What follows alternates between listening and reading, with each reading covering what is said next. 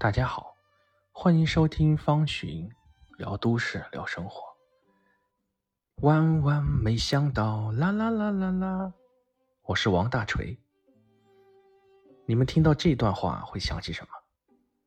二零一三年，一部叫做《万万没想到》的网络神剧横空出世，剧集片长平均只有五分钟，但每集都很精彩纷呈，令人忍俊不禁。在广大年轻观众群体下，受到了非常热烈的欢迎。即使你没有看过这部剧，但是你也一定听过剧中刚刚我所说的开场白，而且你一定会听过一些剧中的精彩语录，比如说想起那天下午夕阳下的奔跑，那是我逝去的青春。不用多久，我就会升职加薪，当上总经理。出任 CEO，迎娶白富美，走上人生巅峰，等等等等。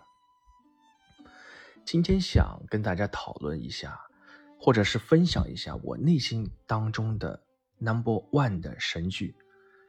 它在我心目当中不一定算上算得上一个完整的电视剧或者是剧集，但是它的神一定是在我心中排第一的。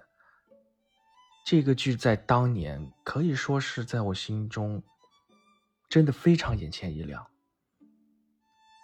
大家还记得他开了很多很多行业的玩笑，第一是选秀，第二是《西游记》，还有职场，还有亲情、友情和爱情。当然了，也少不了中国男足的玩笑。在那个年代，我觉得这是在网络上能够。看到这样的剧，真的让我非常非常的开心。我现在回过头去想，这个剧的导演是易小星，他的主演是白客。我觉得这个团队在我心目当中是当年的神，他们可以恰到好处的去揭示或者去讽刺很多行业的现象，而且能够肆无忌惮的去开很多玩笑。但是又不让人恶心，而且他这个团队的创作能力，真的要比现在很多新媒体的创作能力要强很多。如果不是像抖音、像呃小红书等等一系列的新媒体的涌踊跃而出，我相信这部剧应该会一直火到后边。所以，当我看到平台上有这么一个话题，聊一聊心目当中当年的神剧，在我心里第一个想到的剧就是《万万没想到》。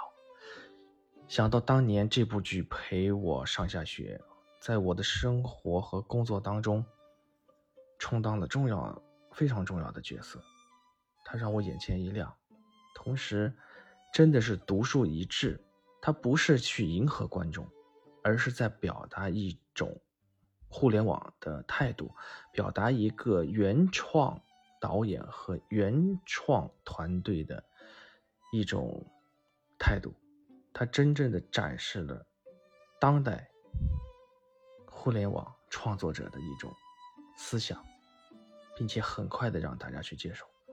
但是非常非常的遗憾，我们再也见不到这样的作品，或者是。很少再能够见到这样的团队，他的无厘头，我可以说是中国大陆那个年代，我觉得最具有中国特色的无厘头，同时，也是把小品的这种讽刺的模式搬到了互联网，搬到了短视频里，而且他能够非常犀利的揭示一些问题，尤其是我之前说的恰到好处。所以，我希望现在或者是在今后，仍然能看到这样一种作品，一种可以开玩笑，或者是会开玩笑的一些作品，真实，不迎合市场，但是又让观众感受，感受到真切，感受到你的用心。好了，有感而发哈。希望大家，呃，能够在评论区给我一些评论。同时呢，再祭奠一下《万万没想到》这部电影的主题曲的演唱者，大家可以去搜一搜，你就知道为什么要祭奠他。好了，感谢各位收听方寻聊都市聊生活。